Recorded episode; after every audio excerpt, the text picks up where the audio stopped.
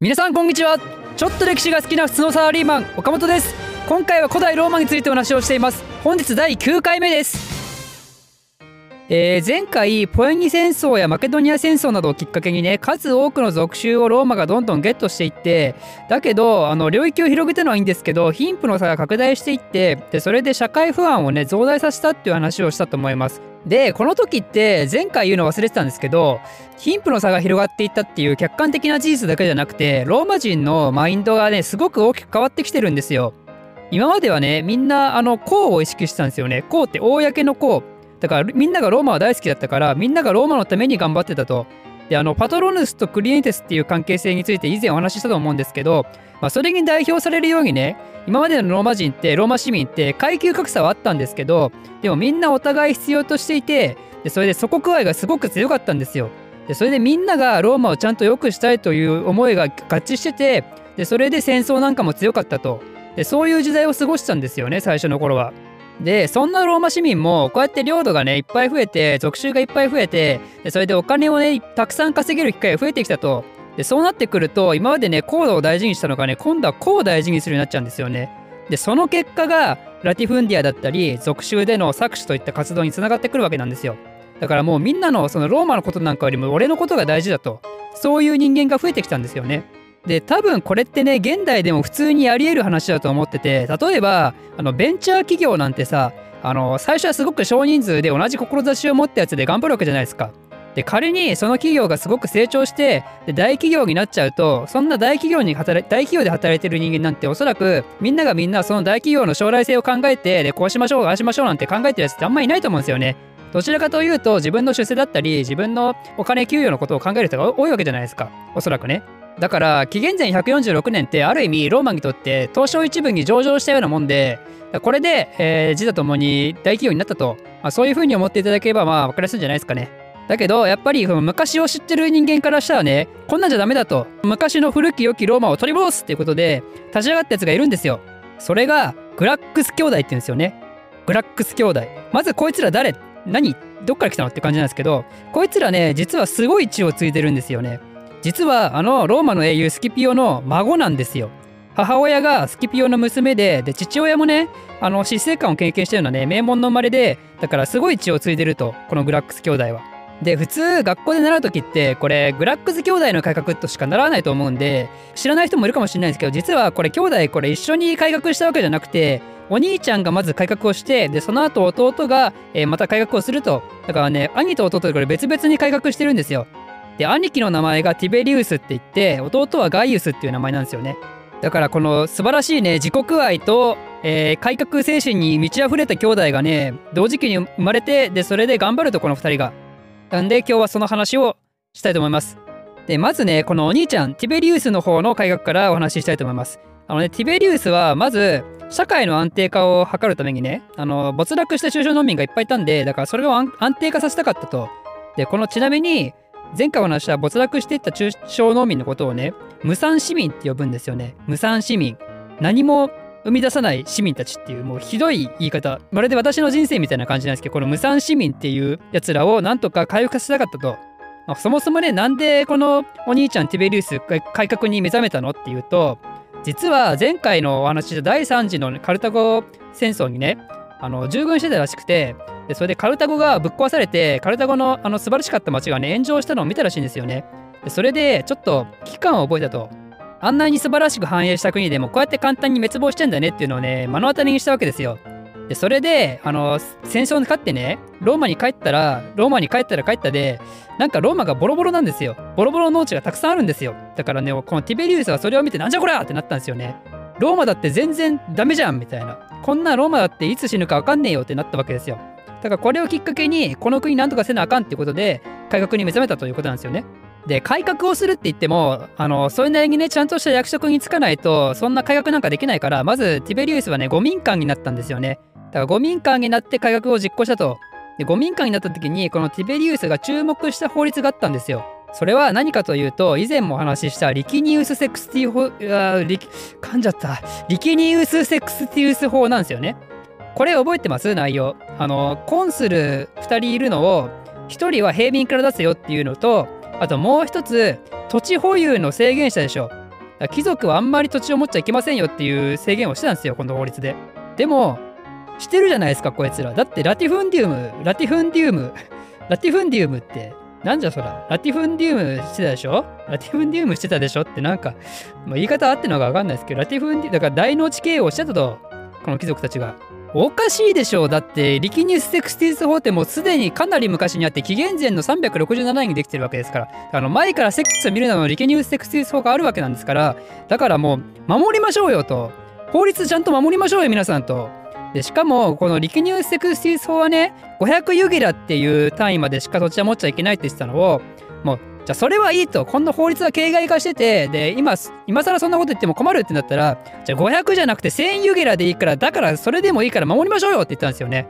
でちなみに言うと500ユギラっていうのはだいたい東京ドーム267個分ねだから267個分じゃなくて52から4個分でいいからそれでいいから守りましょうよってことを言ったわけですよこのティベリウスがね。で貴族からその土地を分取ってねそれを無産市民に渡すと。でそうすればこの没落した中小農民たちこの無産市民たちがね土地を取り戻してで社会が安定化してくるだろうとそういう目論見だったんですよ。でねこれはリキニューセクスティ法っていうねちゃんとした法律をもとに考えてるからでしかもそのルールをね緩和した上で提案してるわけですからだから正当性があるんですよティベリウスのこの改革はね。だけどやり方がねいけなかったんですよ。そういう新しい土地制限のルールを決めたね法律を出したわけなんですけどティベリウスは元老院じゃなくて民会に提出したんですよ。ルール上は OK なんですけどでもやっぱりね元老院に対して根回ししてないと。で元老院はやっぱこれで大反発するんですよね。まあ、ただこのラティフンディアで金儲けてたのは元老院議員のやつらとかだったんでいずれにしても大反発は下したと思うんですけどでもとりあえずこのやり方がいけないということで元老院があのティベリウスに対してねすごく怒るわけですよ。本当に殺そうとするんですけど、だけど、あの、この時ってね、まだ5民間でしょ？テベリウス。で、5民間のあのルール、ちょっと思い出してほしいんですけど、5民間って神聖なものだから触っちゃいけないんですよ。だから触っちゃいけないから、この間、元老院議員は、あの、ぐるぬぬってなって、テベリウスをただ睨むことしかできなかったと。だけど、この5民間も期限が確か1年ぐらいしかないから、期限が切れた瞬間にティベリウスって暗殺されちゃうんですよ。で、そう、亡き者になったティベリウスは、あの、ティベリス川にね、捨てられるんですよ。ティベリウスが。ティベリス川に。だから、これでティベリウスの開花は失敗してしまったと。うー、悔しいってことで、これで、あの、ガイウスね、弟が立ち上がるわけですよ。で、ガイウスもガイウスで五民間になるんですよね。ガイウスはね、あの、貧乏人だけじゃなくて、貧乏人、あの、無産市民、何も生み出せない貧乏人だけじゃなくて、エクイテスをね、支持基盤にするわけですよ。エクイテスっていうのは前回もお話ししたと思うんですけどあの徴税請負人の仕事を持ってでそれであの自分の実力でね金をどんどん集めて金持ちになったやつらら貴族ではないけどあの金を持ってるある意味あの上昇志向になるやつらね。でこいつら金を持ってるってことはつまりローマ国内で影響力があるわけですよ。だこいつらを取り込むと自分たちの自分の支持基盤に。でガイウスの火薬ねこれ有名なので何があるかっていうと一つは穀物法っていうのがあってこれ簡単に言うとセーフティーネットですよ。貧乏人でもうあの自分の命が危ないと自分の食べ物がないとそういうやつに対してあの穀物をね配給するっていう法律を作ったわけなんですよね。でただここであのこの時のねローマ国内の様子を語るにあたってうってつけのエピソードがあって穀物をね可決するのにすごく反対してた元老院の議員がいたんですけど結局可決されたんで穀物法は施行されたんですけどその配給してる時にねそこのずらっと並んだ列の中にこの元老院議員反対したやつがなんか並んでたらしいんですよ。で、それに対してガイウスは、いやいやいやって、なんでお前並んでんのって、お前金持ってんじゃんっていうふうにこう突っ込んだらしいんですけど、それに対してこの議員は、いや、これはね、もともと我々の穀物だから、なんでそれを俺らが貧乏にやってなきゃいけないのってことで、少しでも取り返さなきゃいけないんだっていうことで並んでたと、そういうエピソードがあるんですよね。なんかもうこのエピソードを引っ限り、以前のローマ人の理想の姿とかけ離れてますよね。あの、昔のね、前も言いましたけど、昔のローマ人にとってかっこいいって思われる人、尊敬される人ってのは、威厳を持ってね、みんなに接しなきゃいけないんですよ。権威を持って統治せよっていう、そういう言葉があったと。それ、ないじゃん、全然威厳、これ、もう、元老院議員ね。だからもう自分のことしか考えてないですよ。もう、こうのことなんて考えない、考えてないと。個のことしか考えてないと。そういう状況になってるわけですよ、この時のローマってのは。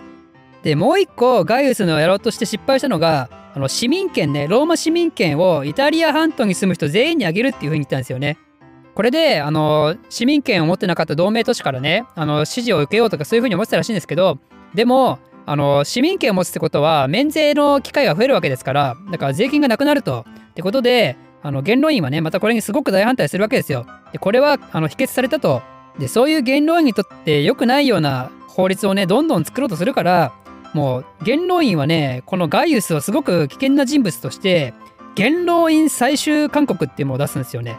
簡単に言うとこれ指名手配みたいな感じでだからもうガイウス殺せみたいな感じのこういう仰々しい名前の最終勧告をするんですよガイウスに。でそれを見てガイウスはもうダメだってなって自殺したと。この兄弟すごく立派な志を持っててで自分たちもね名門の出身だからどちらかというとその金持ち側のグループにいるのにでも平民たちのためにね無産市民を助けてやろうってことで頑張ってたと理想に燃えて頑張ってたんだけどでもこのグラックス兄弟の科学っていうのは失敗に終わってしまったわけなんですよね。ちなみにこのグラックス兄弟の科学始まったのは紀元前133年からなんですけどこれの語呂はね